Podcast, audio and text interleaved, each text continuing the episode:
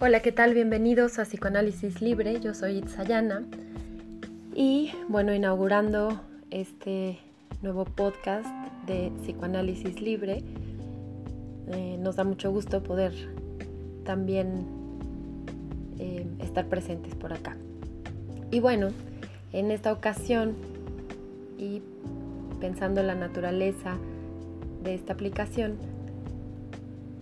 hagamos un experimento psicoanálisis aplicado, intentemos pensar una canción eh, cuya letra para mí es muy especial, em, porque digamos que el análisis de esta, de esta letra lo hacía yo de muy joven eh, con alguien muy querido para mí. Por supuesto no desde un punto de vista psicoanalítico, pero bueno, hoy propongo abordarlo, por supuesto, desde ese, desde ese ángulo. Y bueno, esta canción se llama Esa Noche de Café Tacuba. Y bueno, pues empecemos.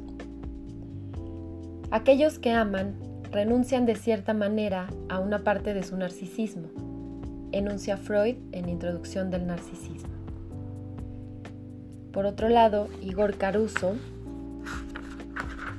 también nos habla de la separación de los amantes, que es el título de esta gran obra. Él dice en su libro que la separación tiene el sabor de la muerte en vida. Pero habría que pensar que si esa separación no produce realmente una muerte, no una muerte física, entonces los amantes no mueren en realidad. Habría que pensar de qué tipo de muerte estamos hablando acá. Y el volver o no volver a la vida es finalmente tema del maravilloso trabajo de Freud en Duelo y Melancolía, en donde hace este recorrido puntual entre el duelo normal y el duelo patológico.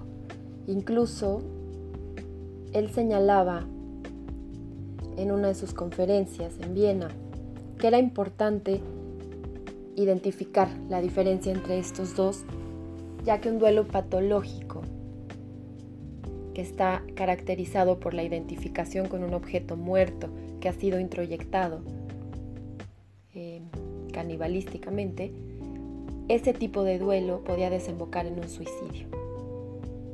Y bueno, sigamos este camino en la letra de esta canción de Café Tacuba, esta famosísima banda mexicana con una gran trayectoria.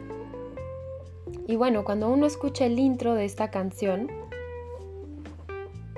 inmediatamente se imagina que hay un tercero. No me hubieras dejado esa noche porque esa misma noche encontré un amor. Y claro, quizá es esta tendencia que tiene uno a hacer triángulos edípicos en la mente, ¿no? Inmediatamente. Y bueno, la canción sugiere, digamos de alguna manera, que hay un tercero. Pero es interesante porque poco a poco se va develando la identidad de este supuesto tercero. Esa misma noche encontré un amor. Me abrazó el instante mismo que tú me dijiste adiós. Y bueno, acá habría que pensar que es ese, esa fase, pensemos, por llamarle de alguna manera, en donde se retira la libido que se ha puesto en el objeto amado. ¿A dónde regresa esa libido?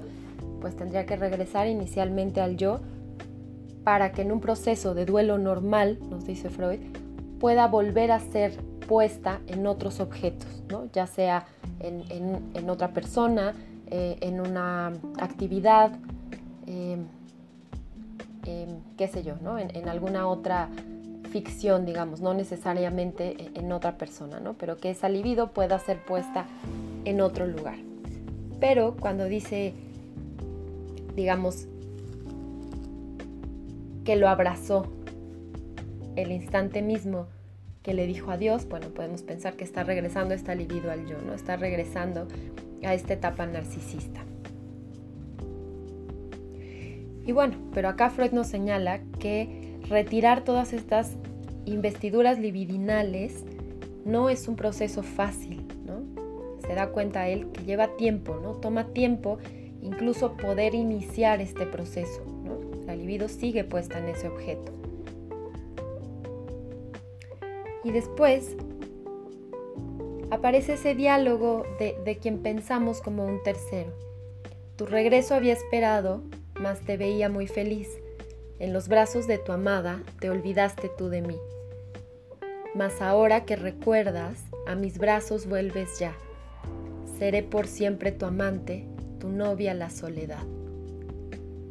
La soledad que no es más que el yo nuevamente catectizado, nuevamente libidinizado. El regreso a ese narcisismo primario. Ese momento en el que el único catectizado era el propio cuerpo Estamos ante la autosatisfacción. Es decir, vuelve a su soledad desde la letra de esta canción. Y bueno, es muy interesante que después aclara que no solo él volvió a su soledad, sino también la amante. Y si alguna vez regresas con aquella que te amó, Sabes, no será lo mismo, pues también me conoció. Acá podemos eh, volver a Igor Caruso,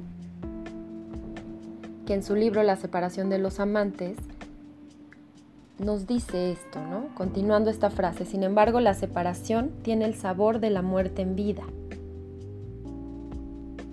La separación es peor que la muerte porque es en vida una capitulación ante la muerte.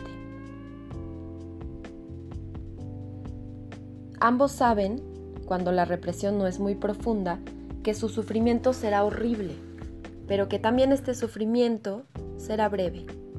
Saben, pues, que cada uno de ellos olvidará al otro.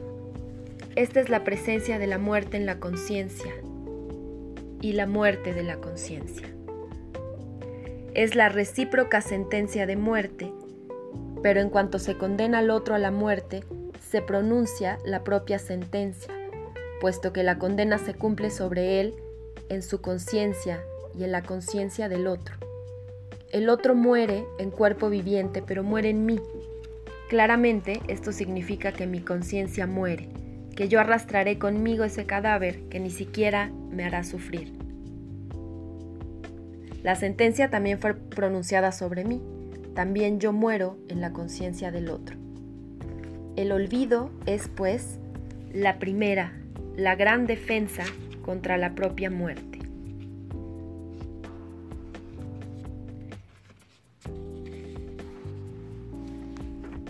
Podemos pensar, por otro lado, ¿a qué espacio regresan estos dos amantes? Sabes, no será lo mismo, pues también me conoció, dice la soledad.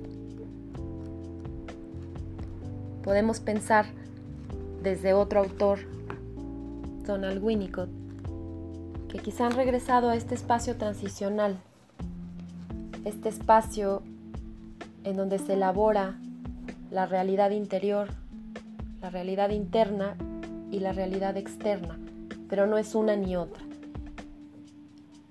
ese espacio donde en ese proceso no está el otro. Volviendo a Freud, si el yo ya ha hecho todo ese monumental esfuerzo para descatectizar al objeto que se amó, ha podido retirar todos esos lazos libidinales, entonces será difícil volver a catectizarlo si quisieran estar juntos de nuevo. Por eso escuchamos por ahí esta famosa frase de que segundas partes nunca fueron buenas.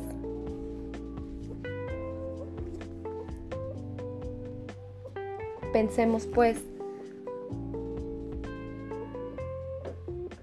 ¿cómo podría volver a catectizar a ese objeto? ¿Por qué segundas partes nunca fueron buenas? Porque si seguimos en un duelo normal, según el texto de Freud,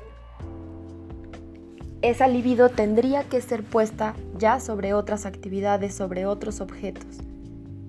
Por supuesto, si habláramos de un duelo patológico, que es la melancolía para Freud, entonces no habría esa oportunidad. No podría volver a ponerse la libido en otro lugar y estaríamos hablando de una melancolía, de un duelo patológico donde el yo se queda atrapado, identificado con ese objeto muerto. Acá no estamos hablando de una muerte física, estamos hablando de esta muerte en vida que señala Igor Caruso. Bueno, pues finalmente este fue un, pequeño ensayo, un pequeño experimento de, de, lo que podemos encontrar también en la música, también en la letra de las canciones. Es, es una manera de usar este conocimiento psicoanalítico para entender los procesos psíquicos. Bueno, yo soy Itzayana, me dio gusto saludarlos acá también. Síganos en nuestras redes, en, el canal de YouTube,